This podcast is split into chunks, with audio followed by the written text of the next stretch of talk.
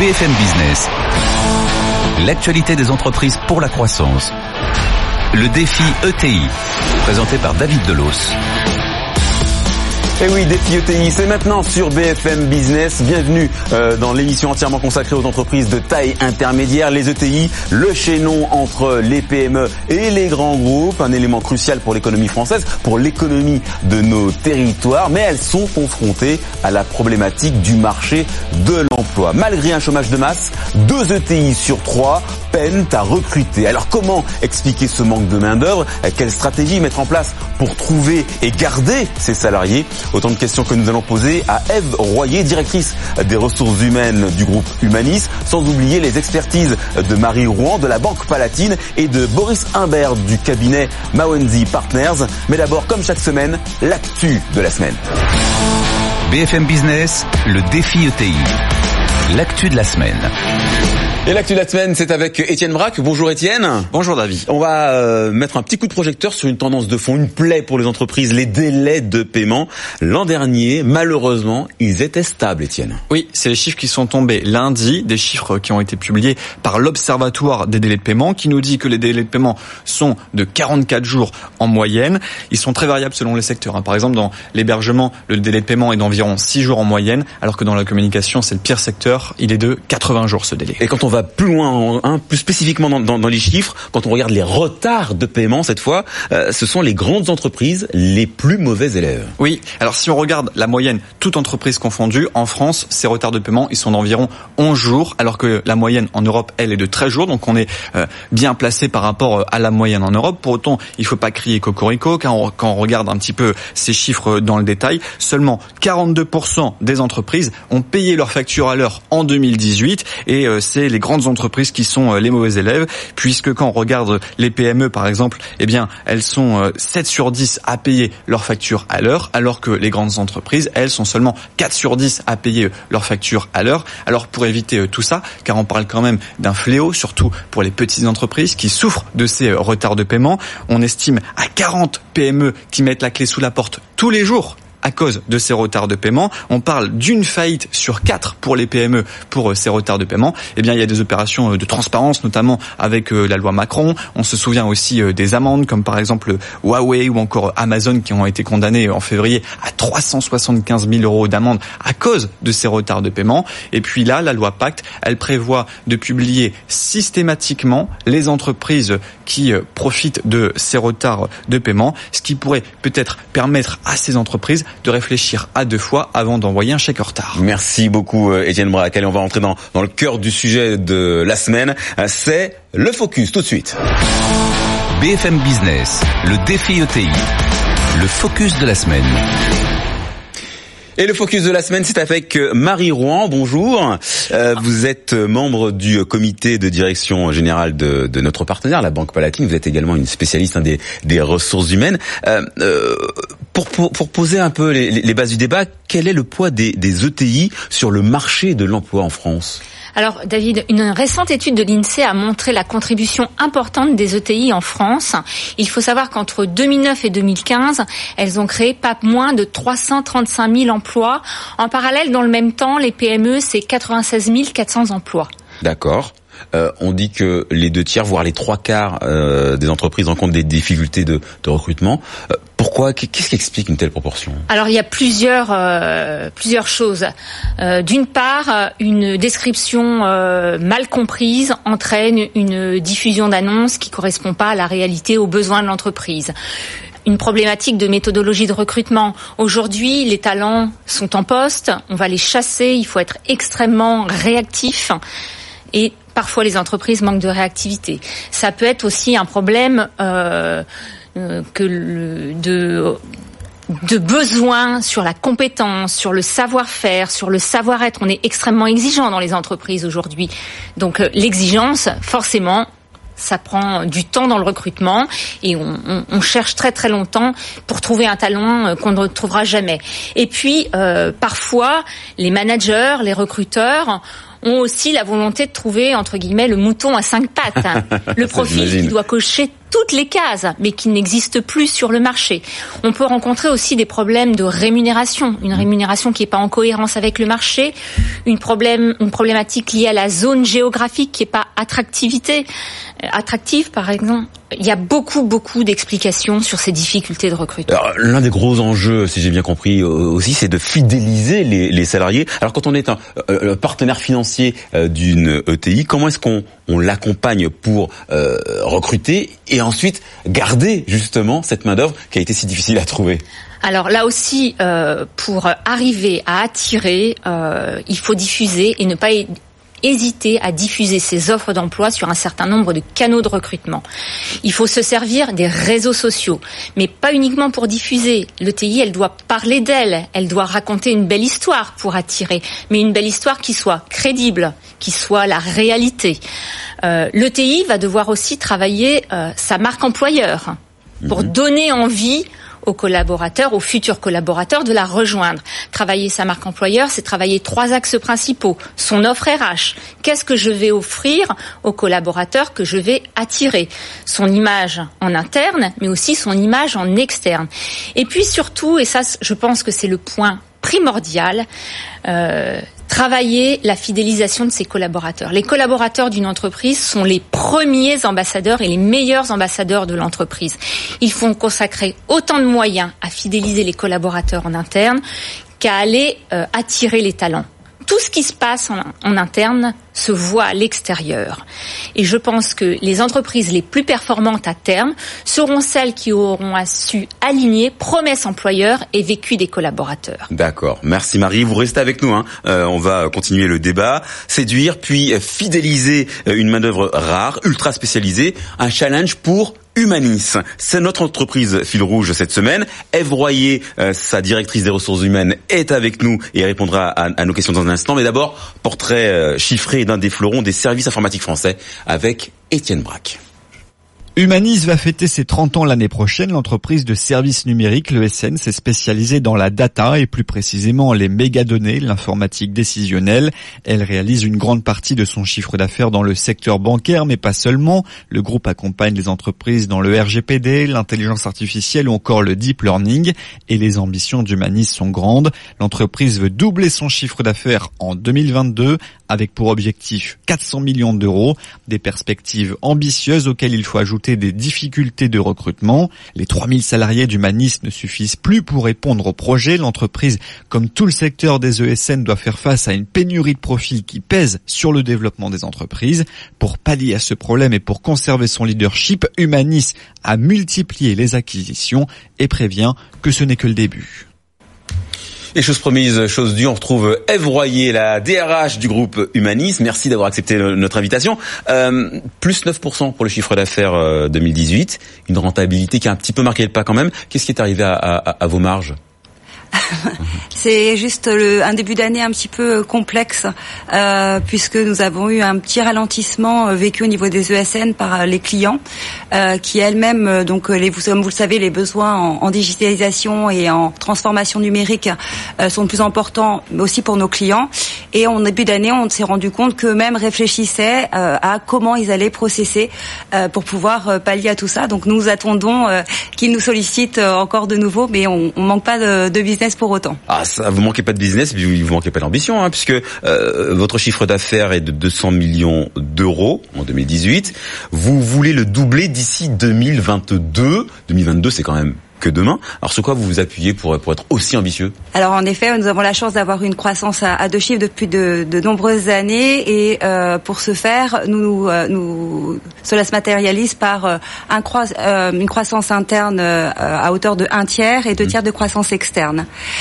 nous avons embauché l'année dernière pas moins de 700 personnes et nous avons un plan de recrutement de 1000 collaborateurs cette année, bien sûr sur des profils informatiques et également des profils métiers. D'accord, alors ça, ça ça, ça, ça, va pile poil dans la problématique de, de, de cette émission. Attirer plus de profils, fidéliser les, les collaborateurs. C'est donc un des axes évidents de, de, de, votre stratégie, et ce dès cette année. C'est quoi le turnover euh, quand on travaille chez Humanis Le turnover actuel d'Humanis est de 23%. C'est un turnover qui est classique dans le milieu des ESN et qui, en effet, euh, est une lutte permanente entre guillemets. Et la fidélisation est l'un de, de, nos plus gros enjeux RH. Ah, on rejoint ce que disait tout à l'heure Marie Rouen. Boris Imbert. Bonjour. Bonjour. Merci d'être avec nous, associé fondateur de Mawenzi Partners, cabinet de, de, stratégie, de conseil en stratégie. Vous avez réalisé une étude sur les ETI franciliennes. Tout à fait. Hein, euh, pour le compte du club ETI Île-de-France et la Banque de France. Euh, 3000 entreprises passées au crible quand même. Hein, et un constat, la recherche de talent est un point de tension euh, pour les sociétés qui sont pourtant des, des créatrices d'emplois nets. Euh, pourquoi est-ce que c'est un point de tension? Quelles sont les, les, principales raisons invoquées? Alors il n'y a pas de raison aujourd'hui euh, clairement invoquée quand on euh, interroge des dirigeants, ou en tous les cas les dirigeants quand on va les interroger, euh, l'ensemble sera, sera multiple. Moi ce qui m'a frappé dans cette étude, euh, je m'attendais pour des ETI à ce que la thématique soit l'internationalisation, puisque mmh. pour les ETI, internationalisation c'est un sujet. Euh, je m'attendais à ce qu'on parle de transformation digitale, je m'attendais à ce qu'on parle d'innovation, je m'attendais à ce qu'on parle de tous ces sujets. Et le premier qui arrive en tête quand on interroge les, les dirigeants d'entreprise, c'est le recrutement, l'attractivité des talents. On ne parle pas tellement de fidélisation, en tous les cas, mais on parle beaucoup d'attractivité. Et aujourd'hui, ce qui m'a frappé, c'est cette forme d'inadéquation entre euh, le système euh, de formation français et ce que les entreprises peuvent proposer. Alors, euh, je, je, vois euh, Eve Royer qui euh, opine du chef. Ça, ça, ça, ça, vous parle, ce genre de remarque ça nous, parle, ça nous parle complètement. Alors, le milieu des ESN, on est particulièrement touché par ces phénomène parce que on le sait qu'en France, on produit entre guillemets 35 000 ingénieurs par an, alors qu'on sait que le marché nécessite 50 000 50 000 besoins actuellement, et ce et ce ça, ça ne va être que, que que ça ne va que s'amplifier dans les années à venir. Et puis on se rend compte également que même enfin par rapport à l'éducation nationale, hein, euh, il y a une enfin très peu de sensibilisation au métier de l'informatique euh, et on a un manque d'attractivité euh, cuisant sur ces sur ces sujets enfin et euh, sans parler en plus des filières ingénierie où euh, les, les, nouvelles technologies du type intelligence artificielle, objets connectés enfin toutes les euh, tout ce qui, toutes les tous les enjeux de demain n'ont même pas de filière euh, dans les euh, dans les écoles d'ingénieurs. Alors Marie Rouen, vous êtes d'accord avec ça? Il y, a, il, y a, il y a un véritable manque, il y a, il y a un gap entre l'offre et la demande en termes de, de, de, de, capacité et de talent? Oui, il y a une énorme carence entre le besoin et, et l'offre. Alors pour pour pallier à ça, euh, les employeurs doivent aller travailler euh, leur relation école aller vendre dans les écoles tout l'intérêt des métiers qu'ils presque peuvent embaucher, proposer. embaucher avant même Ça, la remise avant du même qu'ils sortent, euh, il faut faire des filières de formation en interne entreprise pour former euh, les collaborateurs de demain. Hein, Boris Imbert Ah, Mais c'est un point qui ressort, c'est un point qui ressort effectivement, c'est-à-dire que nombre de TI aujourd'hui ont fait soit des partenariats avec des universités, avec des écoles, ou euh, même eux en interne développent euh, développent leurs propres universités, voire leur formation euh, diplômante. Je, je, je, je donne la, la, la, parole tout de suite. Vous, vous l'avez fait chez Humanis? Oui, en effet, déjà d'une, nous avons en effet euh, un campus management très fort où nous travaillons avec euh, des écoles d'ingénieurs en partenariat avec eux, mais également on crée nous-mêmes nos parcours de, euh, de formation. On a également une, un, un, nouveau dispositif qui est l'école Simplon en partenariat avec Microsoft, qui est la première promotion en intelligence artificielle, et on, nous allons intégrer au mois de juin 21 alternants qui proviennent de cette école. C'est quand même pas mal, hein, euh, Boris Imbert. Mais je trouve ça d'autant plus incroyable. Parce qu'on est aujourd'hui dans un pays avec quasiment 9% de chômage. Donc, de se dire que cette inadéquation, alors que le chômage est le problème clé, ça semble déjà euh, incroyable. Les ETI, aujourd'hui, qu'est-ce qu'elles qu'est-ce qu'elles représentent? Elles sont pourvoyeuses d'emplois, elles sont pourvoyeuses d'emplois dans les territoires. C'est-à-dire que 70%, euh, 70% des emplois euh, créés, alors de mémoire entre 2009 et 2015, ont été créés dans les territoires d'origine. Donc en pleine crise de, de, gilets jaunes et de problématiques de France périphérique, les ETI répondent à ça. Premier point.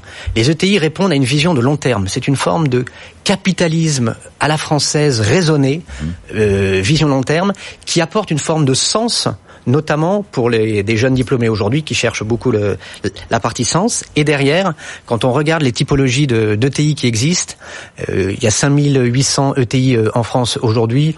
On estime qu'il y en a à peu près 600 qui sont leaders sur leur marché. Alors ça ne veut pas dire que les autres ne sont pas intéressantes, mais en plus, on va trouver des ETI extrêmement innovantes et avec une, une forme de d'avance technologique qui peuvent permettre de proposer demain à des jeunes, à des jeunes embauchés, le, le un, un, bel emploi. Alors ça, ça veut dire quoi? Ça veut dire qu'il y a un problème de formation en France, Marie Rouen? Il y a un problème de formation. Je pense très sincèrement euh, qu'aujourd'hui, on n'est pas préparé, on n'est pas préparé à, à, aux, aux, enjeux de demain. On n'est pas préparé aux enjeux de demain.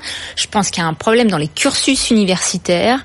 Je pense qu'on pousse pas assez l'alternance, on pousse pas assez la professionnalisation, euh, et on n'a pas de vision sur les besoins de demain en France. Mais, mais l'alternance, par exemple, c'est possible dans, dans tous les domaines, Boris Imbert euh, oui, oui, euh, l'alternance, on, on, chez, chez, on peut, mais au-delà. Dans, dans, votre secteur, Évroyer Bien entendu. C'est euh, d'ailleurs un des euh, premiers leviers de recrutement que nous utilisons. Les stages et les alternances sont la, la, la première source de recrutement au sein d'Humanis. Donc, on pourrait améliorer les choses dès aujourd'hui si on le voulait grâce aux ETI. Ah mais on pourrait tout à fait parce que, en fait sinon qu'est-ce que ça qu'est-ce que ça fait? On va petit à petit euh, privatiser une forme d'éducation, ce qui est pas ce qui est euh, ce qui est, je pense qui n'est pas le ce qui n'est pas le le rôle alors que euh, alors que ces ETI une nouvelle fois peuvent proposer des choses intéressantes en revanche, il y a aussi deux trois choses, je pense qu'elles peuvent faire elles-mêmes. Euh, les ETI aujourd'hui, elles sont souvent assez peu connues. Elles sont coincées entre des multinationales dont le nom est extrêmement connu et des start-up qui peuvent faire euh, un petit peu plus rêver. Mm-hmm. Alors des ETI en général, euh, on, on les connaît pas. Elles sont elles sont protéiformes. Euh, très souvent, dans le type de business qu'elles peuvent faire, c'est du B 2 B. Mm-hmm. Et donc du B 2 B comme ça, a priori, c'est un petit peu moins attractif. Euh, voilà, donc elles doivent travailler là-dessus. Et dernier point, je rejoins tout à fait ce que vous disiez sur la partie transformation digitale. Transformation digitale, c'est pas juste pour se transformer euh, digitalement pour être dans l'air du temps. -hmm. C'est un pour aider pour avoir un peu plus de collaboratif en interne dans les entreprises et deuxièmement augmenter une forme de présence sur des euh, sur des réseaux sociaux. Euh, alors je, je lisais euh, que 24% des ETI n'étaient pas présents sur LinkedIn par exemple. Je pense qu'aujourd'hui si on cherche à embaucher un jeune, une des premières choses qu'il va faire c'est aller sur un réseau social pour regarder le type d'entreprise. Marie Rouen, vous parliez effectivement oui, je des parlais de l'attractivité, se faire connaître, faire parler de soi, faire rêver, faire donner envie, tout en restant dans la réalité. C'est pas survendre, mais c'est pour attirer, il faut donner envie. Oui, il faut séduire. Il faut séduire. Mais c'est d'autant moins survendre que ces ETI, une nouvelle fois, en rencontrant beaucoup de dirigeants aujourd'hui, je suis impressionné par le nombre de dirigeants qui me parlent du sens du sens de l'entreprise dans la cité, du rôle de l'entreprise pour le pour la collectivité locale. Et donc ça aujourd'hui, je pense que ça rentre en, en, en résonance avec ce que peuvent chercher à la fois des nouveaux embauchés sur la partie sens et, et, et des, personnes en, recherche d'emploi. Et voyez, quand, quand, quand, vous recevez un candidat euh, pour, pour, pour un poste chez Humanis, qu'est-ce qu'il vous demande? Comment est-ce que vous faites pour le séduire? Alors je dirais que la première difficulté, c'est d'abord qu'ils viennent à l'entretien. Ah, ah oui. et en effet, je rejoins. C'est un gros point noir, effectivement. Oui, mais, mais on en est là en fait. Hein, c'est que en effet, il faut aujourd'hui, euh, au niveau du recrutement dans les ESN en particulier, il faut être extrêmement créatif. Nous n'avons pas le choix. Donc euh, les, les, job boards et les réseaux sociaux sont forcément euh, nécessaires et sont l'un des premiers vecteurs du recrutement. Bien sûr, la cooptation, on en a déjà parlé, que c'est primordial que, que, lorsque vous avez des collaborateurs qui vous recommande d'autres collaborateurs, euh, ça fonctionne très bien et on a un taux de transformation de 80% euh, sur ces embauches, donc c'est euh, c'est important. Mais je dirais qu'on est obligé de se réinventer à chaque fois. Aujourd'hui, on organise bah, des hackathons, donc des meet-up où des experts viennent présenter ce qu'ils font, qui, avec des démonstrations vers des communautés scientifiques et technologiques. On doit innover et ensuite la promesse employeur, en effet, je vous rejoins totalement, doit être la réalité l'entreprise au quotidien lorsque, la, lorsque le collaborateur l'intègre. Est-ce que je peux vous poser une question un peu, un peu, un peu provoque? Euh, Pôle Emploi, ça, ça sert à quoi pour vous? Alors en effet, nous sommes sur un marché où euh, nous avons peu, très peu de, de chômage. Euh, le seul dispositif aujourd'hui qu'on utilise avec Pôle Emploi, c'est les, ce qui s'appelle les POE. Donc ce sont des préparations euh, à l'emploi, de retour à l'emploi. Euh, ils forment, ils nous aident et cofinancent avec euh, avec des OPCA euh, des formations de trois mois à temps plein euh, dans lesquels euh, avec lesquels nous, nous construisons les parcours de formation pour qu'ils puissent euh, intégrer l'entreprise par, par la suite.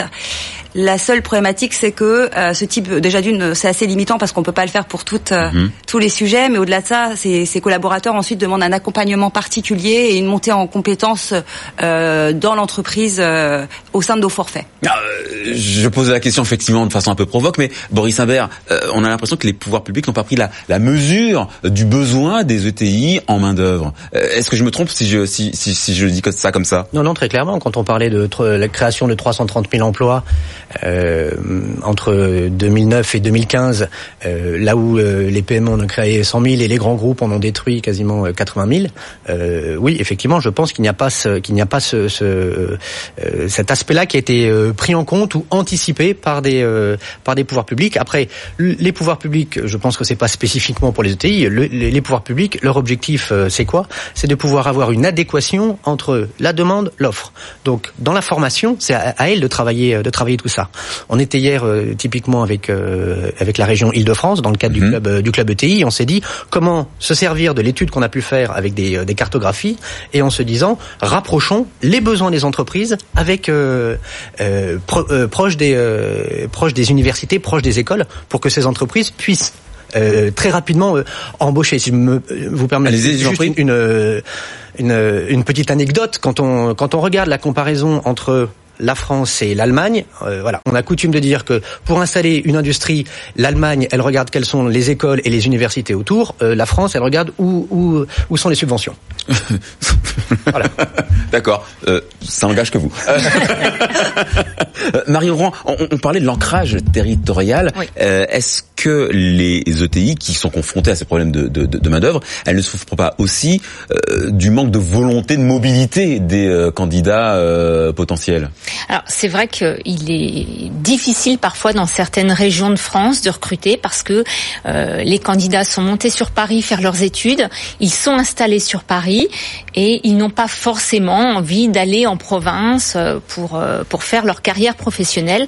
Donc selon les régions, on a de plus ou moins du mal. Alors, euh, donc ça veut dire qu'il y a non seulement un manque d'attractivité des ETI en elles-mêmes, mais aussi de l'environnement, des régions, euh, des, euh, des territoires. Est-ce que c'est quelque chose que vous, que vous ressentez euh, chez Humanis? Alors je dirais que nous la difficulté elle se situe euh, réellement sur le recrutement en Île-de-France euh, plus particulièrement donc on, on, on a euh, un, enfin, un environnement concurrentiel extrêmement fort euh, et on a moins de C'est une, autre, difficultés. c'est une autre problématique. Oui, et on a moins. de- Enfin, alors bien sûr, on a aussi des difficultés en région, mais moindres, hein, puisque, euh, comme vous le disiez, euh, nous, nous embauchons principalement des ingénieurs, et souvent ils viennent faire leurs études à Paris, où ils changent euh, de région pour pouvoir faire leurs études, et à la suite, euh, ils commencent leur carrière professionnelle à Paris et, souhaitent rejoindre après leur région Et, natale. et, et- et la mobilité euh, inverse, c'est-à-dire la, la mobilité à l'intérieur du groupe, vous leur offrez euh, Nous sommes forcément obligés. hein, obligé, vous êtes obligé. Bah, Oui. Déjà d'une, c'est une prérogative RH importante de manière générale, mais obli- euh, bien sûr, là, nous en sommes obligés et nous la favorisons. Aujourd'hui, on a plus de 20% de mobilité interne au sein du groupe. Alors, alors ça aussi, c'est c'est c'est c'est c'est- c'est- c'est quand même un, une- un- un élément qu'il faut prendre en compte, c'est que les salariés, ils ont le pouvoir quasiment euh, aujourd'hui dans une dans une dans un maillage qui est euh, très très faible pour pour pour les pour les ETI. Boris Imbert. Tout à fait. Ce qui me semble par ailleurs en, en forme de rapport de force ou d'échange plutôt plutôt sain. Plutôt sain. Là-dessus, euh, là-dessus, euh, le, le, je reviens sur le, le point du sens ou sur qu'est-ce que doit apporter l'entreprise. euh, Voilà, on n'est pas dans un contrat juste dans un dans un sens. Le fait que le, le salarié ait du ait du poids là-dedans me semble euh, plutôt une bonne chose. Marie Rouen. Tout à l'heure, je parlais de marque employeur et je parlais de l'offre RH. On doit être très créatif, on doit proposer un certain nombre de choses aux collaborateurs pour les fidéliser et l'accompagnement mobilité géographique fait partie de ces choses. C'est c'est primordial et ça devient même le, le basique de l'offre RH. Rappelons juste un chiffre, 8,8% de taux de chômage en France. Allez, c'est l'heure de la séquence Le mot du patron. BFM Business, le défi ETI. Le mot du patron. Et le mot du patron, c'est pour vous, Eve Royer. Carte blanche, une petite minute, une minute trente, euh, pour euh, un conseil à ces entrepreneurs qui nous écoutent, euh, qui se posent des questions et qui voudraient faire croître leur entreprise. Qu'est-ce que vous leur diriez? Je leur dirais qu'il faut être extrêmement créatif. Ça, c'est le premier point. Mais également travailler, euh, bien sûr, sur le recrutement, mais on, rejoint euh, la problématique qu'on a évoquée, c'est la fidélisation aujourd'hui qui a euh, qui a vraiment un sens pour les ETI également. La difficulté de recruter, c'est bien, mais fidéliser, c'est mieux. chez Humanis, on a mis en place un certain nombre de dispositifs importants entre l'équipe vie perso, vie, pro, qui est qui est primordial.